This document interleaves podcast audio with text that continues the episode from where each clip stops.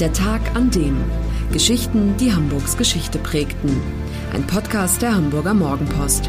Gelesen vom Autor Olaf Funder. Der 18. April 1901, der Tag, an dem Hein Köllisch, der singende Komiker vom Kiez, starb. Er war witzig, konnte gut singen, hatte Charme, ein geborener Entertainer, so wie ein Otto Walkes in unserer Zeit oder ein Harald Schmidt. Aber da war noch etwas anderes, weshalb die Menschen Hein Köllisch in ihr Herz schlossen. Er hatte überhaupt keine Starallüren, war kein bisschen arrogant. Er gab den Menschen das Gefühl, einer von ihnen zu sein. Und die spürten das. Sie liebten ihn. Und als er viel zu früh starb, riefen seine Fans der Familie am Sarg zu, er gehört nicht nur euch, er ist unser. Es gibt viele herrliche Anekdoten über den berühmtesten Sänger von St. Pauli. Einmal, da war er bereits Inhaber seines eigenen Varietés am Spielbudenplatz, kam ein neuer Künstler, um sich vorzustellen. Er hielt Köllisch für den Hausmeister und befahl ihm, seine Koffer aufs Zimmer zu bringen. Nachmittags, als der Neuling auf der Bühne vorsprechen sollte und stammelnd anfing, sich für seinen Fauxpas zu entschuldigen, soll Köllisch gesagt haben, wieso? Das Trinkgeld war ja schließlich in Ordnung. Heinrich Köllisch, wie er eigentlich hieß, war ein waschechter St. Paulianer. Am Paulsplatz, der später in Hein-Köllisch-Platz umbenannt wurde, kam er 1857 zur Welt.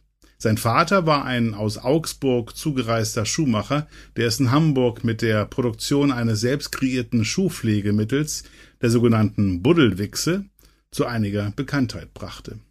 Der Sohn machte zunächst eine Schlosserlehre und ging als Wandergeselle auf Reisen, erkundete Süddeutschland und die Schweiz. Erst als der Vater starb, kehrte Hein Köllisch zurück in die Heimat, übernahm die elterliche Manufaktur und verdiente sein Geld mit Schuhcreme. Nebenbei, nur so zum Spaß, dichtete Köllisch plattdeutsche Lieder und Couplets und trug sie am Stammtisch in einer Eckkneipe an der Bartelstraße seinen Freunden vor. Dort fiel er eines Tages dem Inhaber einer Vergnügungsstätte auf, der immer nach neuen Talenten Ausschau hielt und Köllisch sofort engagierte.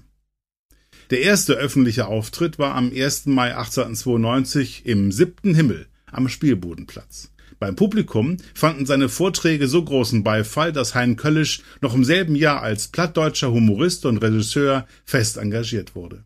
Er war die große Zugnummer des Lokals und kassierte monatlich 300 Mark Gage, eine gigantische Summe. Zum Vergleich, ein Hafenarbeiter musste mit drei Mark pro Tag auskommen und schuftete dafür 15 Stunden. Der Spielbudenplatz, der war der Anziehungspunkt von St. Pauli schlechthin, wo sich amüsierlustige Hamburger aller Volksschichten trafen. Zu Hamburgs Theater- und Varietémeile gehörte das Karl-Schulze-Theater, in dem plattdeutsche Komödien gespielt wurden, auch das Ernst-Rucker-Theater, heute St. Pauli-Theater und das heutige Operettenhaus bedienten sich dieses Genre. 1894, inzwischen war Köllisch eine Berühmtheit, eröffnete er, ermutigt durch seinen Erfolg, an eben diesem Spielbudenplatz sein eigenes Haus, Köllischs Universum. Dieses Theater war die Geburtsstätte unvergessener Lieder und Couplets wie Pinkstour und Reis no Helgoland. Die Texte schrieb Köllisch selbst, aber vertonte sie mit populären Wiener Melodien. Jeden Abend trat er auf und begeisterte sein Publikum, dabei trug er stets Frack und Zylinder, denn, so sagte er, für meine Muttersprache ist mir der beste Anzug gerade gut genug. So wie es unter Straßensängern üblich war, veröffentlichte Köllisch seine Couplets einzeln auf losen Textblättern, die durchnummeriert waren, Auflagen von mehreren Hunderttausenden erreichten und reißenden Absatz fanden. Günter Zint, Kultfotograf und Gründer des St. Pauli-Museums, erzählt, dass Hein Köllisch noch eine andere Einnahmequelle erschlossen habe. Er habe so etwas wie seine ganz persönliche GEMA gegründet. Ähnlich wie diese Gesellschaft heute die Urheberrechte von Musikern verwaltet und Gebühren kassiert, so machte Köllisch das zu seiner Zeit auch. Spielte irgendein Musiker in einer Hafenkneipe seine Lieder, musste der Wirt einen Groschen kassieren, Köllisch ging herum und sammelte das Geld ein. Innerhalb nur eines einzigen Jahrzehnts auf der Bühne wurde der Mann mit dem Schnurrbart in der ganzen Stadt so beliebt, dass jeder ihn kurz Hein rief, so als wären sie dickste Freunde. Doch dann schlug das Schicksal zu. In der Blüte seiner Jahre musste Köllisch für immer abtreten. 1901 brach er zu einer Erholungsreise in den Süden auf, nach Ägypten sollte es gehen, doch dort kam der Sänger nie an. In Rom zog er sich eine Lungenentzündung zu. Als seine Frau Marie ihm auf dem Sterbebett einen Strauß Flieder reichte, soll er grinsend gesagt haben, Hamburger Pfingsten. Am 18. April 1901 starb Hein Köllisch im Alter von 43 Jahren.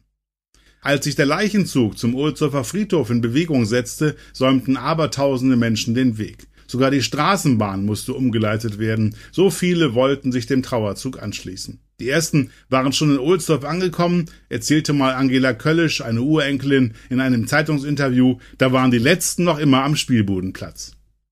Nach seinem Tod betrieb die Familie das Varieté unter dem Namen Köllisch Lachbühne weiter. Es fiel im Zweiten Weltkrieg den Bomben zum Opfer.